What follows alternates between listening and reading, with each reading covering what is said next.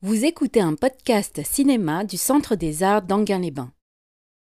La montagne de Thomas Salvador. Alors le titre annonce bien la couleur. Vous allez vous verrez que c'est la montagne, euh, euh, les Alpes, euh, et que voilà, je, ne souhaite pas spécialement vous décrire trop spécifiquement le film, vous laisser un petit peu la surprise de, la découverte, parce que vous allez voir que c'est un film assez unique dans le cinéma français, que Thomas Salvador est un drôle d'oiseau, drôle de zig, on pourrait dire un type à part, vraiment un, un personnage à part entière, parce que il est non seulement cinéaste, euh, réalisateur, mais aussi acteur. Et c'est lui lui-même euh, qui joue dans la plupart, même dans tous ses films, c'est lui qui se met en scène comme l'acteur principal, c'est un cinéaste personnage, une espèce assez particulière qui remonte en droite ligne euh, aux, premiers, euh, aux, premiers, acteurs du burlesque en quelque sorte, hein, à la Chaplin, à la Buster Keaton, etc.,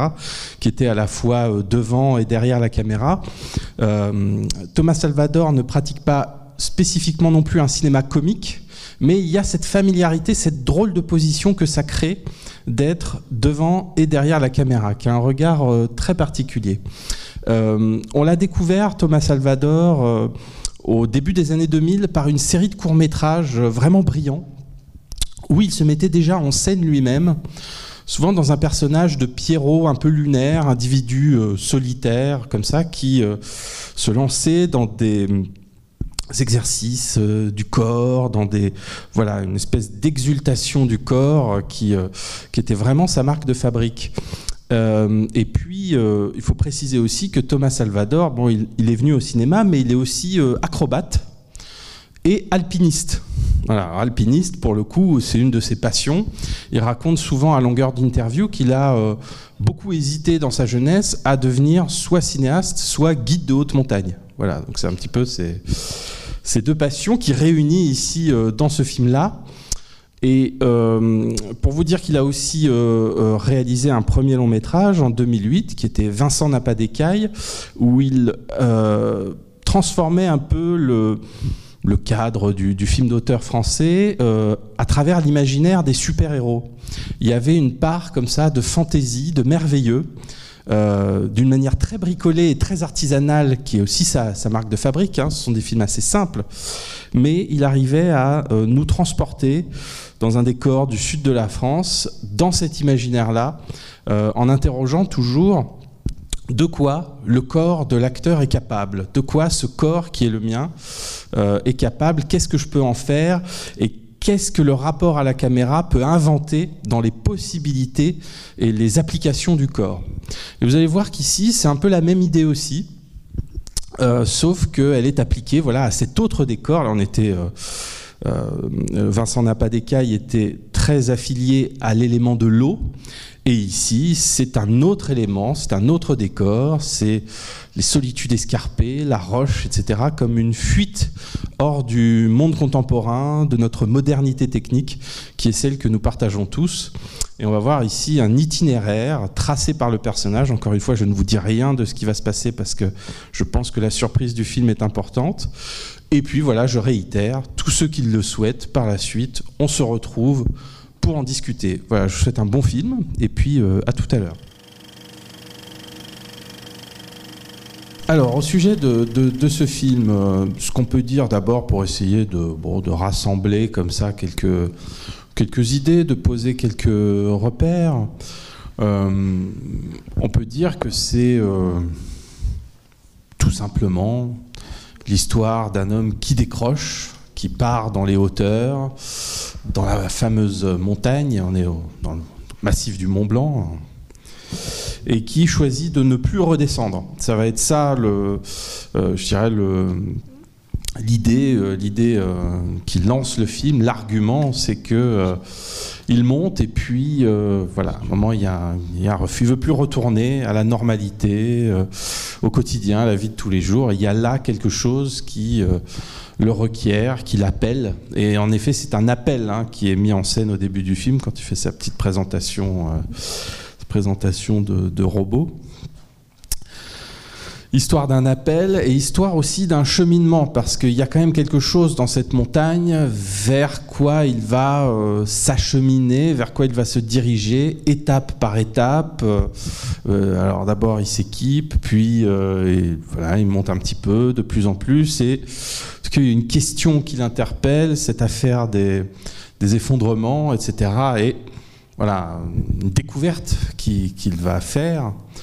Euh, c'est celle de ces petites créatures, euh, sorte de chenilles, euh, de chenilles de braise comme ça, qui, sont les d'esprit des lieux, l'esprit de la montagne en quelque sorte, on pourrait dire. Cette, créature fantastique. Hein. Là, on bascule, chose qui était assez inattendue de par la première heure du film. On bascule dans le domaine alors je dis du fantastique, mais c'est plutôt du merveilleux. Voilà, on est dans le domaine du merveilleux. Il y a une forme aussi d'émerveillement primitif que le film euh, essaye de susciter chez le spectateur, c'est-à-dire euh, euh, de jouer comme ça un, un, émerveillement, un enchantement avec très peu de moyens, avec une forme de voilà de simplicité, de, de modestie aussi, euh, qui, euh, voilà, par des chemins très simples, très clairs, une espèce de, de grande clarté, comme ça, euh, limpide, nous amène à une forme d'émerveillement devant à la fois une créature inédite, parce que je crois qu'on a on n'a jamais vraiment vu ça au cinéma. Elle est d'ailleurs en elle-même assez difficile à, à, décrire, à définir. Qu'est-ce que c'est? Est-ce que c'est de la braise, du charbon Est-ce que c'est euh, animal euh, enfin, voilà, c'est une drôle de chose. Une créature brasillante, ça ressemble à une chenille. Et puis, euh, c'est pas la dernière étape, il y en aura d'autres. L'horizon d'une fusion avec les éléments, d'une fusion avec le glacier, avec, la montagne en elle-même, ou le corps de, du personnage est aspiré et se, voilà, se confond avec, euh, avec la roche. Il est presque dilué dans les éléments. Donc cet horizon-là où euh, il devient une sorte d'entité moléculaire, c'est retranscrit avec des jeux de lumière. C'est presque même euh, un corps lumineux qu'il devient. Et la question de la lumière est aussi importante dans le film puisqu'il en ressort avec une, espèce de phosphorescence au bras, du contact avec ces créatures. Euh, il en tire un bras phosphorescent, qui n'est pas un pouvoir euh, en particulier, mais euh, voilà, une, luminescence. Il y a quelque chose de plus en lui, une lueur comme ça, à laquelle il s'attache. voilà, donc ça c'est un petit peu le, parcours du film. On pourra l'interpréter de, bien des façons, mais ce n'est pas tout, parce que à cet horizon de voilà ce, parcours personnel s'ajoute une rencontre qui est celle avec euh, le personnage de la chef euh, jouée par Louise Bourgoin.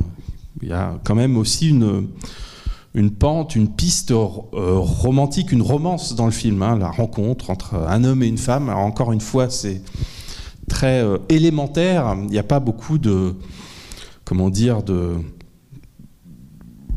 de surplus là-dedans. Hein. C'est vraiment des choses très simples.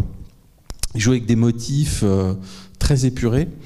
Euh, mais voilà un petit peu, euh, je dirais, le parcours, le cheminement que le film fait, les questions qui nous sont posées petit à petit se, voilà, se, se déploient un petit peu dans ce champ-là. Si on revient au tout début du film, ça me semble très intéressant de voir comment ça commence. Les, débuts de film sont toujours très riches d'enseignements mais euh, on a affaire euh, avec, euh, avec le personnage que joue Thomas Salvador. Déjà, on peut remarquer qu'il s'appelle Pierre. Bon, alors le nom est tellement est tellement évident sémantiquement, symboliquement que voilà, je pense que ça, ne sert à rien de, de développer là-dessus. Voilà, Pierre, c'est la roche, quoi. le, prénom nous dit déjà à quel point euh, l'horizon d'une fusion avec les éléments est, déjà contenu dans le, dans le personnage en lui-même. Donc ça, c'est assez marrant.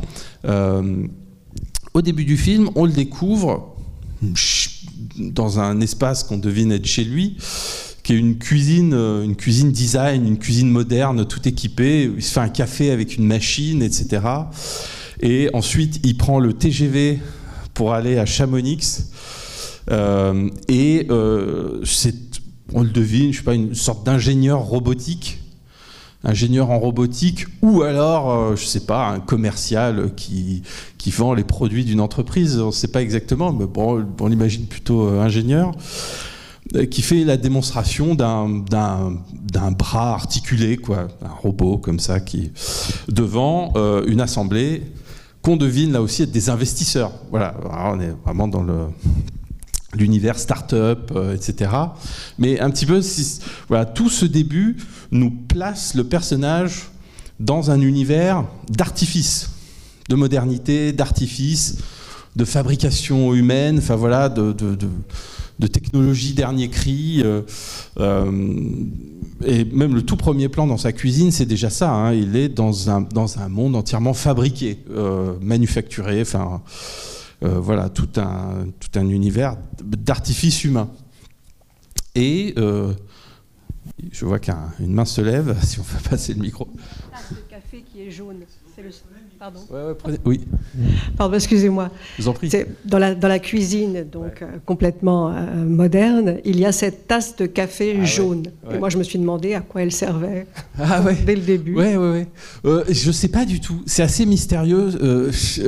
en tout cas, pour moi, c'est une, une des grandes forces, une des grandes qualités du film.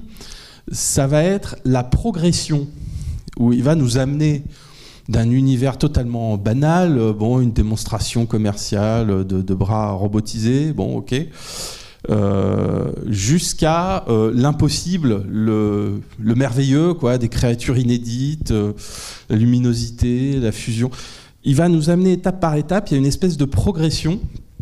Et il y a plein de signes qui jalonnent ce parcours. Et le premier, ce serait peut-être tout bêtement cette tasse euh, mal posée. Elle est un peu sur la brèche comme ça. Il y a quelque chose qui va pas, quoi. C'est presque une sorte de déraillement euh, dès le début.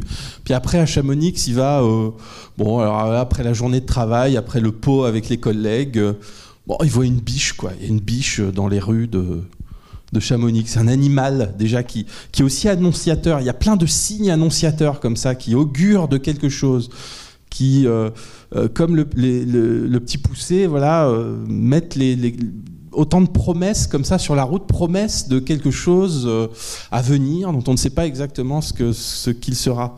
Mais plein d'augures, des augures mystérieux, étranges, qui, voilà, qui, lui, qui lui signalent qu'il faut aller par là. Voilà, c'est une, oui.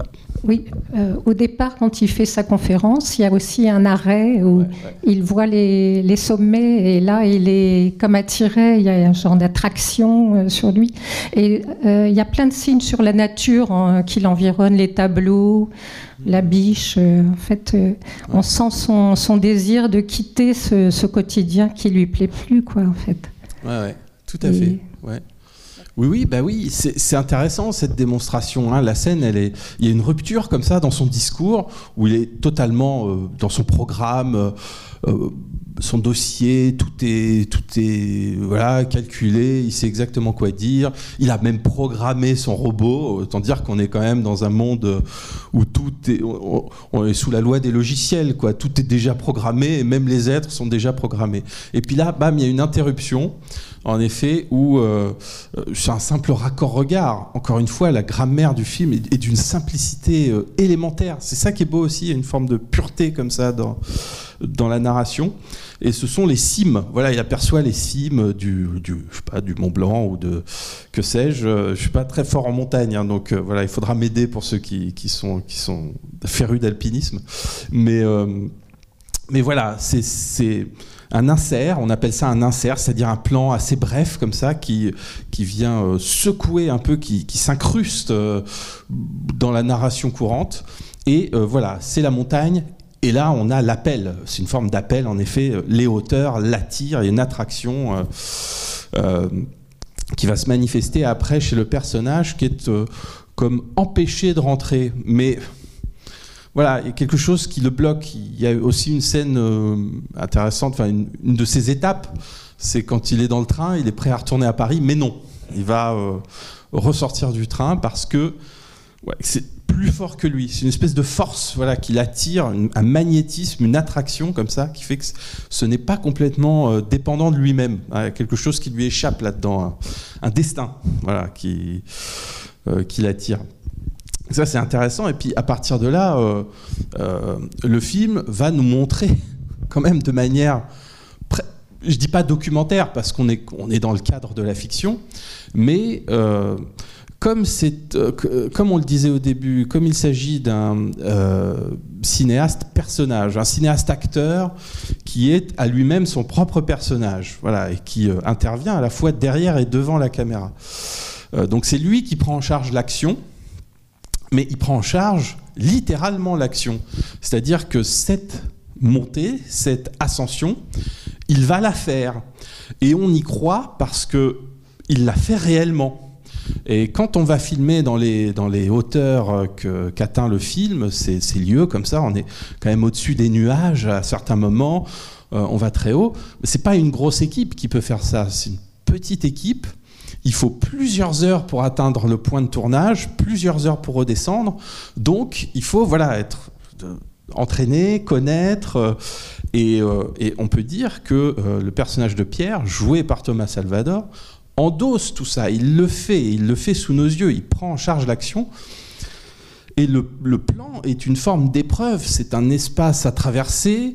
Euh, euh, voilà, il faut chausser des crampons, il faut euh, marcher, grimper, euh, s'équiper, etc. il y a toutes les scènes préliminaires, si je puis dire, où il va tout simplement s'équiper.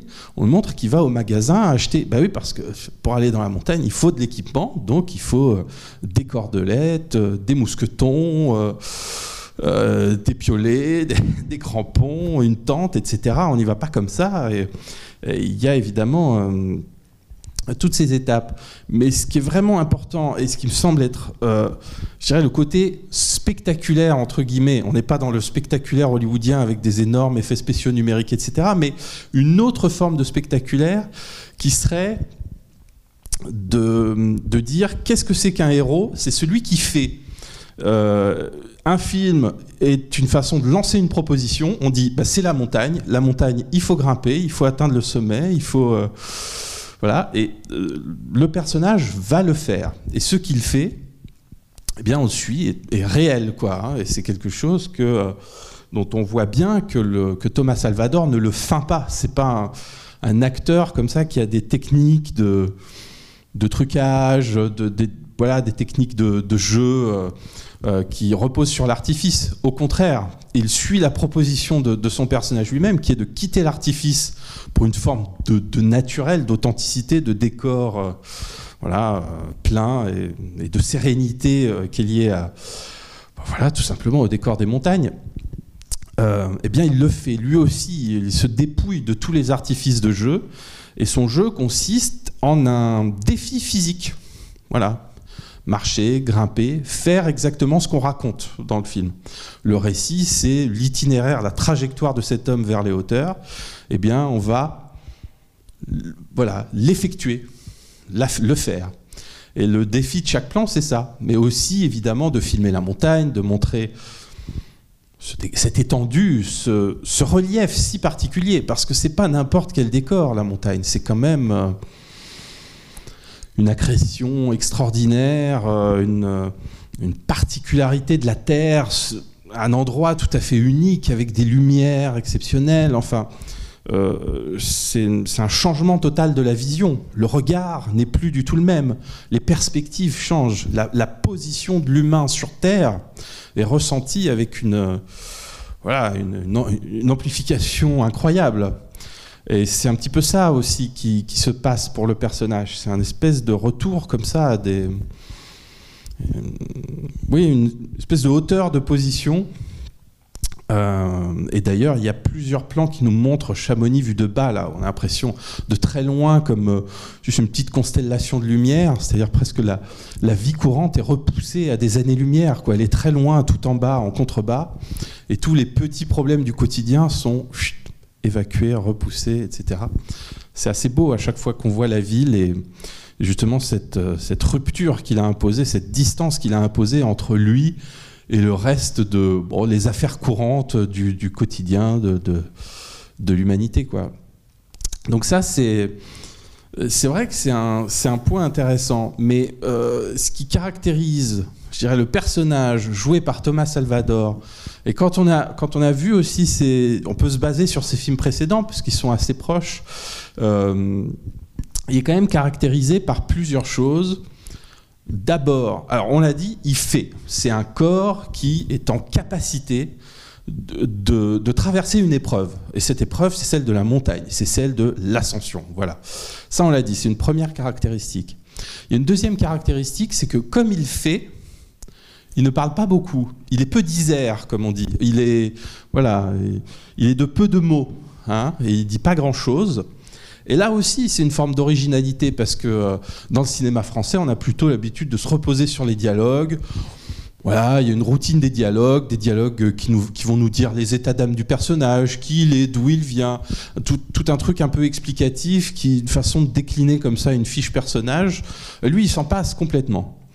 Euh, il est silencieux, il parle pas. C'est une présence un peu butée. Je vais parler de Pierrot lunaire au début. Il y a, quelque chose du, oui, de la pantomime, euh, on, dirait dans le personnage de, Thomas Salvador, qui fait que c'est pas le langage qui va l'aider. Et souvent, il y a une façon de parler euh, très particulière, très caractéristique, où c'est un mot. Tac, il, pose une question comme ça, il dit pas grand chose. Merci, euh, voilà, souvent merci, souvent euh, bonjour. Enfin voilà, c'est vraiment des, trucs extrêmement euh, lapidaires. donc voilà, on se débarrasse du langage. Et puis il y a, y a un dernier élément qui pour moi est, crucial, c'est la solitude. Parce que c'est ça aussi la démarche du personnage. C'est, on, dit les, les, hautes solitudes ou les solitudes escarpées quand on parle de, la montagne. C'est des expressions un peu toutes faites, mais ça dit aussi que euh, plus on monte, plus on est seul. Et c'est peut-être ce qui va chercher là-bas aussi, se couper de, voilà, du travail, euh, du, monde, du monde du travail qui est pas satisfaisant, les collègues, tout ça, euh, toutes ces obligations, tout ce ce qui n'a pas de sens, quoi. On peut dire son, métier d'ingénieur, etc. Enfin, alors que bon, c'est quand même pas rien de, de, fabriquer un bras robotique. Hein. Je suis pas du tout en train de dénigrer ça, mais voilà, on sent que pour lui, c'est arrivé, à il y a un trop plein, quoi, et que il va chercher la solitude. Et le personnage est une une forme, on peut dire, une forme d'expérience de la solitude. C'est ça qui se joue. Et j'en reviens. Euh, un, un, des courts-métrages de Thomas Salvador qui était assez programmatique euh, euh, sur ce plan, où on l'avait découvert euh, à l'époque, c'est un film qui avait beaucoup tourné en festival, un court-métrage qui avait beaucoup tourné, qui s'appelle Je sors ce soir ou en sortie, je sais plus exactement, il faudra que je revérifie le titre, le titre m'échappe, mais où on le voyait seul dans son appartement, euh, en train de se préparer pour sortir, et se préparant tellement qu'à la fin, il ne sortait pas, il finissait par danser tout seul dans son appartement. Et c'était très beau parce qu'il y avait un côté, euh, c'est un récit de la solitude, quoi. Quelqu'un qui a personne à retrouver dehors, qui s'imagine presque, qui fantasme une sortie impossible, parce que quelque part, il est, tout seul chez lui. Et ici, on retrouve ce récit, cette expérience de la solitude radicale, là, pour le coup. Hein. Il s'agit de, de se couper. Alors, on laisse les collègues derrière soi. Il y a une deuxième étape qui est laisser la famille derrière soi, parce que c'est évidemment la famille qui s'intéresse dans un deuxième temps. Hein. On, le, voit écrire une carte postale. Euh, et puis, euh, et puis à un moment, il y a toute la scène avec, euh, euh, ses frères, sa mère qui viennent le chercher, quoi, qui veulent le ramener. Ils sont complètement paniqués et tout. Et, voilà, c'est un petit peu le, rare moment de conflit dramatique qu'on aura dans le film, parce qu'il n'y en aura pas beaucoup d'autres. et puis on se dit que la troisième étape avant de vraiment larguer les amarres, c'est oui, cette cette petite romance qu'on sent poindre entre lui et la chef du restaurant, là, ben, il part et il laisse ça aussi derrière lui. Mais le film est plus malin que ça, il reviendra à un moment. Euh, et c'est même d'ailleurs la chose la plus importante du film, puisque c'est là-dessus qu'il va se, conclure. Euh, oui, il y a aussi le, thème du réchauffement climatique qu'il aborde au, début du film, justement, avec les niveaux du glacier qui, qui, tombent, euh, la roche qui, éclate, mm-hmm. comment le, aussi cette, cette forme qui réchauffe et qui pénètre la roche et qui la fait exploser. On voit aussi, même quand il est en haut de la montagne, où il regarde le, comment, le, village d'en bas de Chamonix, ça fait penser d'ailleurs à cette forme qui bouge un peu luminescence, mm. qui est en fin de compte la chaleur. Il y a à la fois dans ce film le froid, mais aussi la chaleur. Quoi. Il, y a, ces deux, deux choses. Oui, ouais, tout à fait. Ouais, ouais, c'est un effet de contraste, en effet, qui est, qui est travaillé par le film. Le chaud, le froid. Euh, et, le niveau du glacier, les marques laissées par les crampons sur la roche, le simple fait qu'avant de monter, c'est intéressant aussi parce qu'il il nous montre, c'est un novice, c'est un bleu au début du film. Il n'a jamais fait d'alpinisme, il dit qu'il a juste fait un peu de, de grimpette en salle mais c'est tout. Et il va nous montrer, euh, il va accéder à la montagne comment? Mais comme tout le monde en fait, en prenant le téléphérique, en, passant par les endroits les plus touristiques. Puis on voit un peu le tourisme de masse en fait, hein, qui est qui est un des problèmes aussi euh, pour, euh, pour ces régions-là, pour, pour la montagne et tout, c'est que c'est voilà, quand même ouvert à un tourisme permanent avec beaucoup de monde, et puis que ça abîme forcément aussi. Et voilà, il y a toutes les étapes avec les stations. Euh, première station, le glacier, etc. On voit en effet la baisse du, niveau du glacier, enfin la réduction quand même euh, énorme, hein, parce que la, proportion, elle est, est, toute petite euh, d'après ce qu'on voit. Et puis voilà, aussi, on devine les dégâts, les dégâts faits par par, l'alpinisme un peu massif, par tous ces groupes de vacanciers. et là-dessus, le film, il, est impeccable parce qu'il euh, n'y a pas de, discours là-dessus. Euh, en tout cas, il n'y a pas de, euh, façon d'appuyer la chose ou, un personnage qui serait un peu revendicatif. Il n'y a pas de, de, parti pris militant qui rendrait le, voilà, la sensibilisation la dénonciation un peu pénible pour le spectateur, comme ça, ça peut l'être parfois, ou un peu lourde en tout cas. Ici, c'est, voilà, ça fait partie de ce décor. Et c'est en nous montrant toutes ces étapes qui permettent d'accéder à la montagne, à la solitude, parce qu'au début, c'est pas le cas. Hein. On prend les mêmes, euh, les mêmes voies d'accès que tout le monde, en fait. Il est mêlé au commun des mortels, si je puis dire. Et puis, euh, il va, il va arriver petit à petit, mais c'est en montrant ça, simplement en le montrant, qu'il arrive à nous faire comprendre voilà, les dégradations, euh, l'état, l'état des choses et à quel point euh, la montagne est marquée. Euh. il y a même à un moment un petit dialogue assez, assez intelligent, parce qu'encore une fois, plutôt réduit avec l'infirmière, quand il fait l'hypothermie voit l'infirmière, puis elle lui dit, bah, vous savez, la montagne, c'est pas euh, juste un bloc comme ça, c'est un, feuilleté, c'est, un feuilleté quoi, hein, qui tient euh, grâce à la glace. Donc euh, ça, c'est tout ça, c'est aussi une, voilà, une façon assez subtile finalement de, faire comprendre les choses. Et, et on disait que, que le personnage fait, fait l'expérience de la solitude. Voilà, c'est une espèce de de perte comme ça dans l'espace euh, pur, dans, ces, hauteurs euh, où la, vue s'ouvre. Il y a la présence du ciel aussi qui est très importante. Une façon mais qui est qui est assez simple elle aussi parce que ça fonctionne la plupart du temps par plan fixe. Hein, voilà, c'est une approche comme ça assez euh, assez solide. Il y a quelques rares plans au drone à, un moment, à certains moments qui sont un peu spectaculaires et qui montrent euh, voilà, des espèces de travelling un peu euh, épiques comme ça dans les hauteurs. Mais sinon, la mise en scène est très épurée. Hein. C'est quelque chose de, de, très simple, encore une fois. Et puis, oui. Je peux, ah bah, madame, je, passe juste la parole. Là-dessus, en fait, c'est vrai que je me suis fait la réflexion quand j'ai vu à la fin qu'il y avait quelques plans en hélicoptère ou en drone. Et euh, c'est vrai qu'aujourd'hui, c'est des, choses qui sont assez euh, démonétisées. Enfin, c'est plus aussi spectaculaire qu'il y, a 40 ans. Euh, mais effectivement, il n'y a pas beaucoup recours. Et il aurait pu, en fait, faire un, comment dire, un film comme, comme on voit certains documentaires récents qui célèbrent le, voilà, la beauté de la nature, mais de façon un peu emphatique, quoi, un peu mm, mm, lourde. Mm. Et, et moi, j'aime beaucoup ça, en fait, surtout ce passage à un moment du film où il passe du temps à filmer les euh, les, nuages en fait qui, euh, qui s'évaporent, etc. on a l'impression que c'est en accéléré et en fait je crois pas.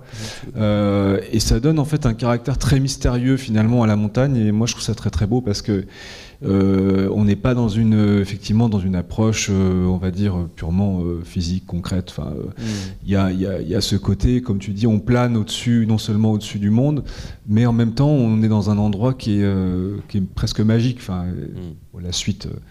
La suite deviendra concrètement magique, je sais pas comment dire. Oui, oui, c'est vrai. Et puis, c'est aussi que à la, à, la, base de la mise en scène, il y a cette idée que euh, sera toujours la proportion. Salvador, il cherche la proportion entre la silhouette humaine et l'étendue. Mais il est toujours là dans le plan. C'est toujours autour de lui et il est une sorte de témoin en quelque sorte, le premier témoin qui nous fait entrer dans le drame. Mais chaque plan du film essaye de travailler les proportions entre lui et le, paysage, entre lui et la montagne. Quoi. Mais c'est toujours euh, son corps est toujours euh, en quelque sorte notre repère, notre témoin au sens euh, bah, voilà le, repère témoin quoi. Et, et il travaille justement ça comment euh, cadrer l'homme, dans la montagne, cette silhouette. Euh, et c'est pour ça aussi, je pense qu'il euh, s'en tient à une, espèce de mise en scène non spectaculaire, ou très peu. Et pourtant, on voit la montagne. Hein, et ça aussi, c'est une forme d'économie, en, quelque sorte. Une, forme d'économie. une, une, écologie du tournage aussi, parce que aller tourner dans la montagne, en petite équipe réduite. Il n'y a pas besoin de construire des choses, il n'y a pas besoin de fabriquer. Le décor est là et en lui-même, il est spectaculaire. Et voilà, il s'agit juste de poser une caméra et c'est pas euh, une espèce de grosse machinerie ou un. Voilà, il y a dans la façon de tourner aussi une simple façon de miser sur ce, sur ce décor extraordinaire. Et oui, et je crois qu'il y avait une. Merci. Est-ce que pour vous, le film est une fable? Oui, oui, je crois. Je crois. Je crois que c'est une femme. Mais, allez-y, développez. Ah non, je ne vais pas développer, mais il y a juste cette idée de la lumière, en fait. Il est plongé dans cette montagne qui est une sorte de, ventre maternel, de laquelle il ressort euh, vivant, en mhm. fait. Mais c'est un nouvel homme. Mhm. Et il porte en lui cette lumière, et cette lumière, il a la capacité de la transmettre. Mm. Et on le voit redescendre vers la ville dont il s'était éloigné. Donc il retourne vers les hommes et vers la société. Mm, mm, Alors voilà, quelle fable. Bah oui, ça c'est la deuxième, c'est la deuxième partie du film. Hein. C'est-à-dire c'est la, la rencontre avec euh, avec ces créatures.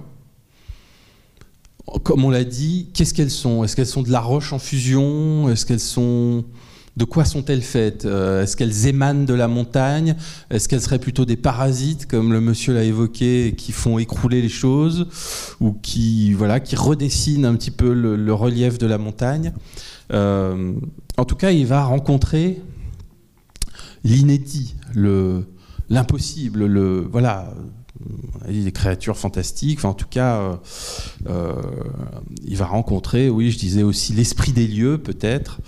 Euh, donc il y a évidemment une, une, signification qui se, qui, qui, se dessine là. Alors une fable, on peut dire une fable, il n'y a pas toujours une moralité très précise, mais une fable, c'est c'est aussi l'envers des choses, c'est comment on passe de l'autre côté du miroir. Alors bien sûr, la montagne, c'est un décor formidable, mais c'est aussi une, paroi, et il faut passer de l'autre côté de la paroi. Et en effet, c'est très juste ce que vous dites, je trouve, en tout cas je suis entièrement d'accord, quand il va essayer de, pénétrer cette paroi, euh, il y a bien sûr un sentiment utérin c'est une fente très étroite.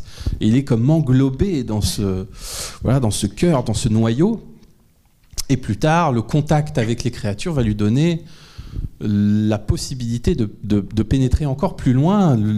Et le, glacier euh, est comme une matrice. Hein. Il y a bien sûr quelque chose de maternel.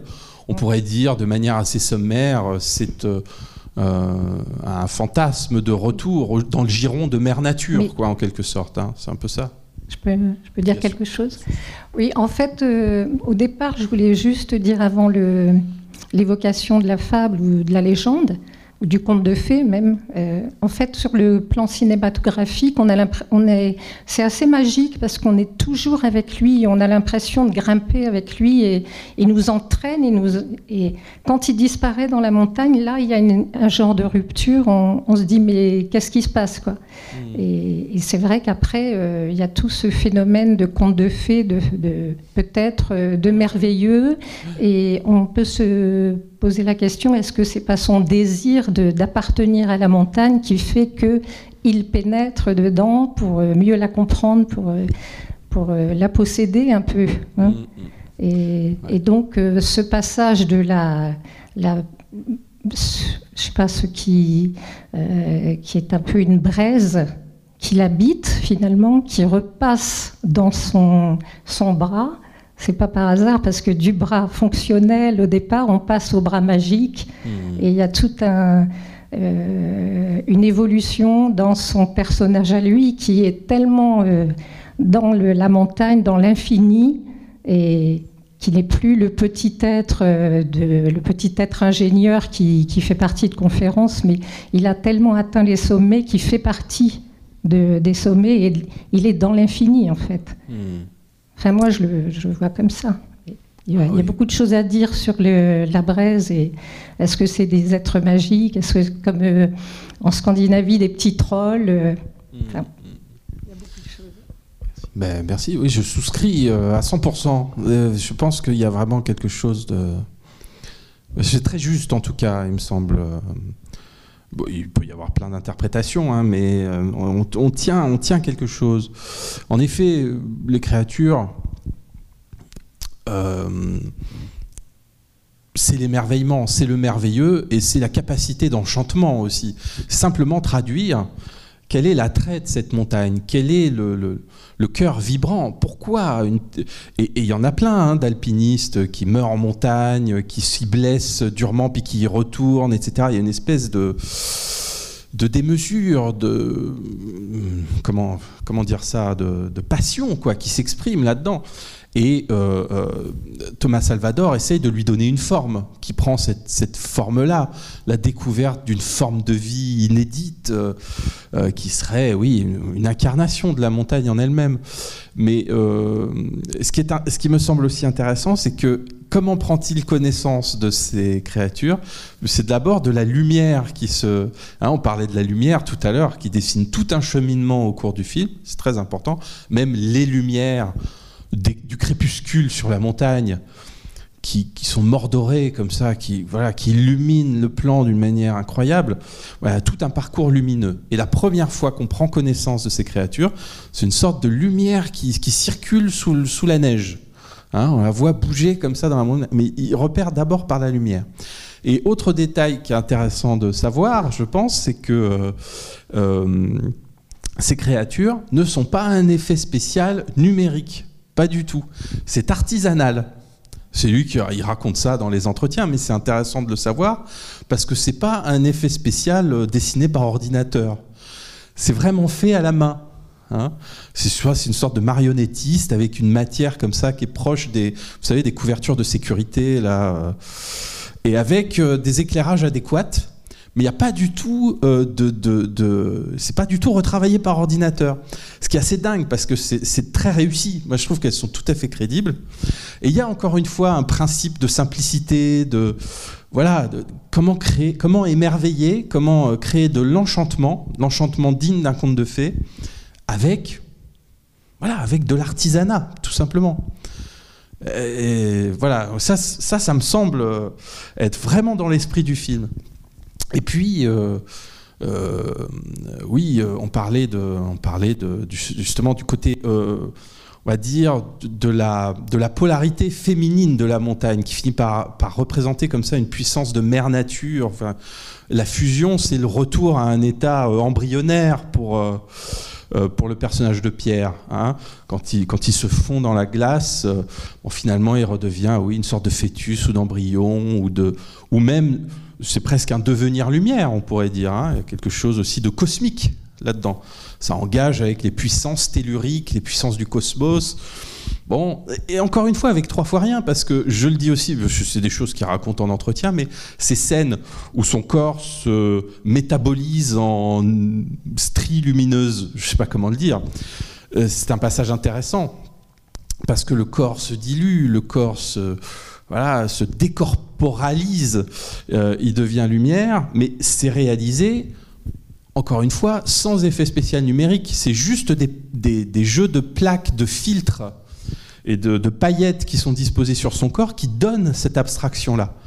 Parce que euh, comment décrire cette fusion ultime, ce passage euh, de l'individu à la montagne, ce passage de l'homme à la nature Eh bien, en passant là aussi de la figuration à l'abstraction parce que toutes ces scènes de flottement euh, lumineux, c'est de l'abstraction. On n'est plus dans le figuratif. Hein, ce sont juste des motifs lumineux qui dansent devant la caméra et qui sont obtenus, encore une fois, avec des techniques artisanales, un système de filtrage comme ça, des plaques qui sont disposées devant l'acteur et qui, euh, qui donnent ces, voilà, ces effets lumineux. Mais mais voilà, c'est réalisé sur le plateau, si on peut dire. C'est en direct, quoi. C'est pas du tout retravaillé après euh, numériquement. Il y a des effets numériques dans le film, mais c'est plutôt. Alors, c'est bien sûr le, bras, euh, le bras lumineux, ça c'est clair. Et, et le, la scène d'ouverture avec le robot. Le robot, c'est une, une, création numérique. Voilà, c'est en partie numérique. Mais sinon, tout ça, toutes, ces, toutes les scènes euh, dont j'ai parlé, que j'ai évoqué, euh, bah, ce sont des, effets spéciaux artisanaux. Mais ce qui, est intéressant, c'est que pour moi, là, on, touche au, je dirais, au, voilà, vraiment ce qu'il y a d'important dans le film, c'est que la montagne, euh, voilà, cette fusion avec la montagne, le fait d'être accouché presque par la montagne, on l'a dit, hein, il est rejeté comme ça, il retombe au sol tout nu comme un, nouveau-né, la symbolique est, remarquable. Euh, on a parlé même du milieu utérin, comme ça, des fentes, des fentes de roches euh, qui permettent d'arriver jusque-là. C'est pas sans relation avec l'histoire amoureuse. Ben oui, parce que qu'est-ce qui va se passer après? C'est que oui. Moi, je voudrais intervenir sur ça parce que je trouve que tout marche très bien sur cette fantasme de montagne. Je m'attendais qu'on va être beaucoup dans l'abstraction, mais quand même, euh, je vois que cette fantasme hétérosexuel de l'amour il arrive jusqu'à encore à la montagne. On est encore là. On voulait être loin de la société. Je m'attendais qu'on va être vraiment perdu dans la neige. Mais la société, elle est partout, en fait. Il, euh, est jamais seul. Moi, je n'ai pas senti qu'il est seul dans cette montagne. J'ai senti, avec, quand c'était la rencontre avec la femme, c'était ça commence. et je trouve que d'une façon, bon, pour moi, peut-être de façon un petit peu féministe, je trouve qu'il est quand même toujours euh, façon psychanalytique, les bras forts de l'homme lumineux qui apporte la lumière. C'était, hmm, et la femme, elle est émerveillée quand elle voit les bras. Waouh!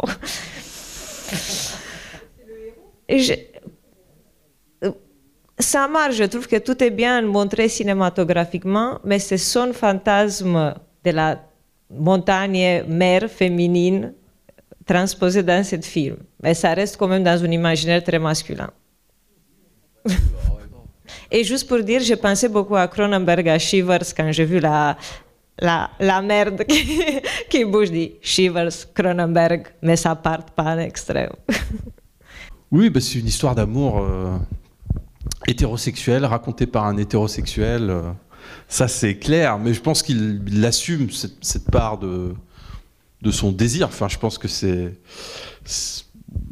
là-dessus, euh, il y, a, bien sûr un imaginaire qui, qui, est, très dépendant de, ça. mais comment? Oui. Oui. Le merveilleux laisse place à la société.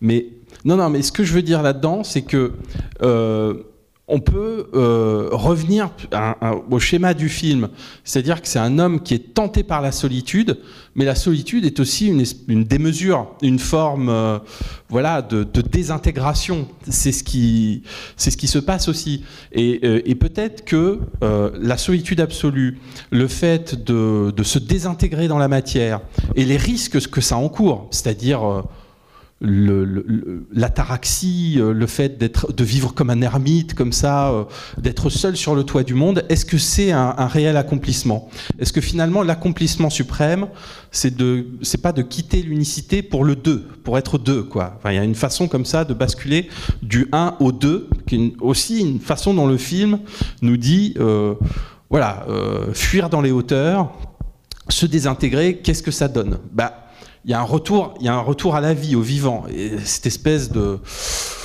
cellule fondamentale que serait euh, le couple. Le couple. Encore, le couple, c'est une forme socialisée, mais là, le film est tellement euh, dans des termes élémentaires, même cette histoire, elle est réduite à pas grand-chose.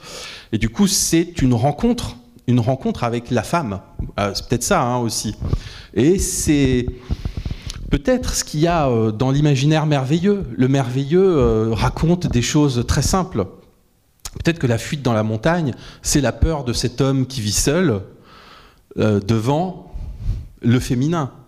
C'est ça aussi. Hein. Et on arrive jusque-là. et, à la fin, l'accomplissement, c'est quand même une autre forme de fusion possible. C'est-à-dire simplement faire l'amour. Voilà, d'en arriver à la scène où ils font l'amour tous les deux. Euh, plus encore que de s'intégrer au glacier. Je dirais ça, c'est l'étape supplémentaire. Mais c'est ce qui. Euh, c'est pas pour rien qu'il avait fait un film. Alors, sans, doute, on l'a pas tous vu ce film, je, m'en doute, mais euh, Vincent n'a pas d'écaille, j'en parlais un petit peu. C'était l'imaginaire des super-héros. Mais il y a un truc aussi dans le, dans le héros burlesque, dans le, le héros voilà, tel qu'il se dessine, comme ça, euh, qui est prépubère, qui est d'avant la sexualité dans son personnage. Et, tout est un espèce de cheminement. Je parlais de cheminement, d'ascension, etc., pour simplement reconnaître la femme, l'approcher, la connaître, etc., et puis bah, potentiellement fusionner avec elle. Mais il y a aussi sans doute un fond psychanalytique là-dedans, qui est élémentaire, qui est très simple, qui est sans doute pas à la pointe, euh, je dirais, des théories gender, etc. Ça, euh, sans doute, mais qui est aussi, je pense, un truc enfantin. Je disais prépubère tout à l'heure, c'est un mot un peu, euh, encore une fois, très technique, mais il y a un truc d'enfance aussi, de, oui, d'enfance, de petits garçons qui, se, qui se dessinent à travers le film. Après, est-ce que, est que le film a un discours, je veux dire, de, hétéronormé, enfin, je veux dire est-ce que vraiment il cherche à forcer un modèle C'est ce que je veux dire. Quoi. Bon. Au sommet de la montagne, il y a encore l'amour hétérosexuel. Oui, c'est un discours. Oui. non, c'est son histoire, mais est-ce qu'il est, est qu'il le pose comme un modèle à suivre? Absolument Excusez-moi, ça me fait penser à Martin, le petit garçon. Moi, je m'attendais à ce qu'il écoute du rap ou quelque chose comme ça, et non. Il est en train d'écouter le chant des oiseaux. Ah, oui, bien sûr. Donc il y a toute une recomposition, enfin une autre famille qui se dessine, quelque chose d'autre. En fait. Oui, oui, non, mais en plus, le film va pas du tout vers la reformation d'une cellule familiale. Hein. C'est-à-dire que après, il descend. Je veux dire, il, reste pas avec elle, il forme pas une famille avec elle. Il n'y a pas euh, l'installation du. Ah ouf. On a eu peur. Mais ce serait pas très grave, hein, d'ailleurs, s'il restait avec elle et qu'il formait un foyer. Hein. Je pense pas que c'est quelque chose de, tout à fait condamnable. Mais euh, euh, encore une fois, il faut bien regarder le parcours du film qui est différent. C'est-à-dire qu'une fois chargé de cette lumière, qui est peut-être rien d'autre que le désir. Voilà, c'est tout. Le retrouver le désir. Je veux dire, dans sa vie d'ingénieur solitaire qui fait des, euh, des interventions pour trouver des investisseurs, etc., il n'y a pas beaucoup de désir. Peut-être que ce ne, sont que des étapes pour retrouver cette espèce d'énergie, d'énergie intérieure euh, qu'est le, le, désir, quoi, et après redescendre parmi les hommes. Mais peut-être aussi pouvoir, parce qu'il est un homme qui est vraiment sans pouvoir, et quand il retourne avec les bras, c'est juste une, une nouvelle forme de pouvoir. Mais bah, son pouvoir, euh, enfin, euh, oui. ça dépend de quel pouvoir on parle, parce que socialement, il avait l'air de plutôt bien gagner sa vie. Euh, ça parle d'être, on parle du pouvoir. quel pouvoir? Pouvoir masculin, puissance. Attendez, attendez, ah, juste, attendez, juste avec le micro. qui c'était vous? Simplement, à la fin, son désir, c'est l'envie de vivre, de vivre comme un homme chez les humains, et voilà. Et c'est tout. Il n'a pas envie ni d'une femme, ni de je ne sais quoi. Il a envie de revivre. C'est pour ça qu'il redescend. Mais le film s'arrête juste avant. Hein. Non, et simplement pour dire que euh, cette lumière, cette lumière, c'est pas forcément un pouvoir. En tout cas, le film n'en parle pas comme un pouvoir parce qu'elle ne lui permet pas de faire quelque chose d'extraordinaire. En fait, il n'en fait rien.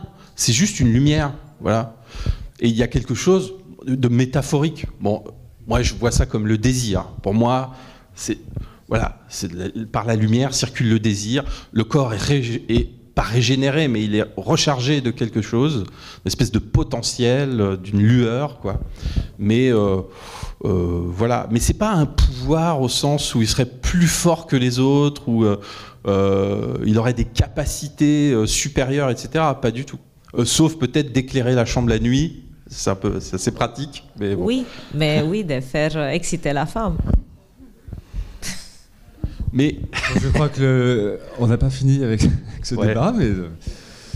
Ouais, ben, apparemment, tu disais qu'il y avait beaucoup d'interprétations possibles sur ce film, c'est ça donc on voit la une. Voilà. On voit la une, ouais. Mais bien sûr, je, je, veux pas plaquer mon interprétation. Il y en a plein. Et on peut trouver que c'est. Oui, on peut trouver que c'est sans doute trop enfantin ou un imaginaire de petit garçon, etc. Mais c'est vrai que. Bon, bah déjà, c'est un, c'est un, garçon, c'est un garçon, quoi. Donc, euh, il peut On va rayer de la liste, de toute façon, une quantité de, films euh, qui datent euh, depuis un siècle, qui parlent de ça, je sais pas.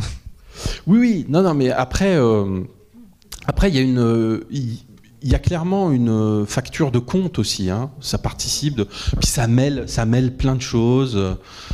Il y a du conscient et de l'inconscient. Enfin voilà, il y a plein de, il y a, il y a plein de couches.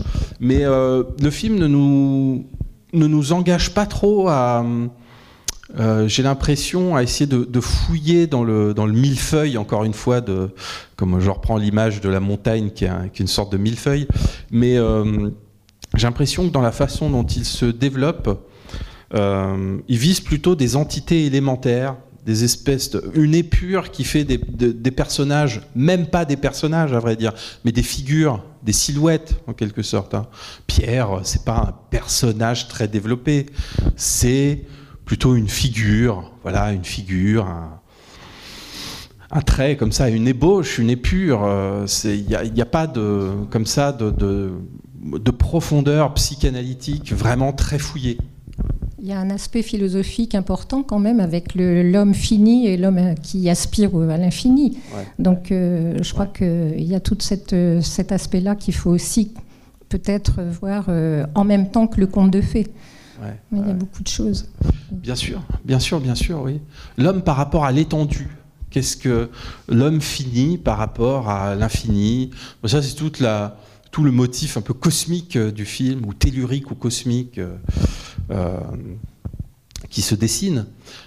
mais oui, oui, bien sûr, ça, c'est une, une, dimension qui, qui est assez bien menée et qui, encore une fois, se, se, déploie avec des éléments très simple, euh, très modeste.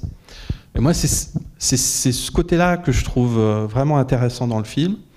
C'est euh, comment parler d'infini, comment atteindre l'abstraction, comment décloisonner un récit avec voilà, des éléments des éléments très simples, un donné de la nature, un site qui est celui de la montagne, et comment à partir de là, un homme, la montagne, et puis après des personnages secondaires, parce que le film n'est pas non plus euh, binaire. Euh, il y, a toute la scène avec le guide, par exemple, où à un moment il y a un guide qui vient chercher une espèce de camaraderie qui s'installe entre les deux, c'est assez marrant. Euh, il y a plein de petits moments comme ça aussi qui réintroduisent du multiple. Mais c'est assez beau aussi dans le mouvement du film le fait que on ne peut pas se satisfaire de, bah, d'une solitude absolue, mais que euh, quelque part il faut redescendre à un moment vers euh, l'incomplétude et l'espèce de recherche de, fusion à deux. Quoi. Voilà, c'est, c'est, pas mal aussi ce, ce, mouvement-là, je trouve. Voilà. Bon, je sais pas si. Mais est-ce que ça vous a plu au moins? Bon, eh ben, Très bien. Bah écoute, merci beaucoup Mathieu. Juste pour dire qu'on se retrouve le mois prochain euh, sur le film. Donc il y a eu la bande annonce sur le film Tar. Je sais pas comment on prononce, mais enfin voilà. Avec, euh, Oui, Tar. Alors euh, là c'est très différent. C'est un portrait de, de chef d'orchestre joué par Kate Blanchett.